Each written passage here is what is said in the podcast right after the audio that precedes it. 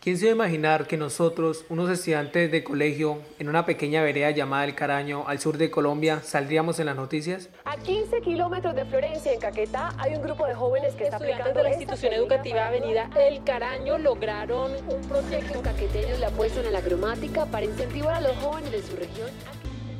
Llamamos la atención porque del Caquetá siempre se ha hablado es del conflicto, pero nosotros teníamos otra historia que contar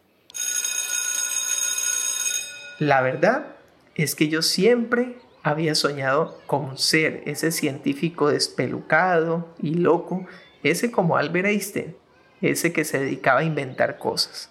En esta serie sonora les queremos contar nosotros mismos nuestra historia. Yo recuerdo ese día como si fuera hoy. Yo estaba toda súper ilusionada. Y pues la primera vez pues yo no sabía qué hacer, ¿no? Eh, yo pues, empecé a sudar, yo me movía, yo sudaba, yo me, me movía los pies. Iban 12, iban 15 y nada, y solo quedaba un cupo y yo como que, Dios mío, ayúdame.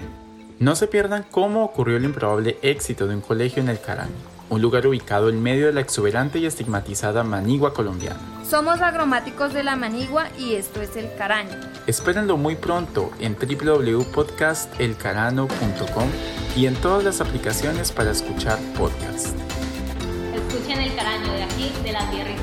¿Ya escuchó a los muchachos del Caraño? Son pilosos, escuchen. Les va a gustar. Quédense con El Caraño que está bueno.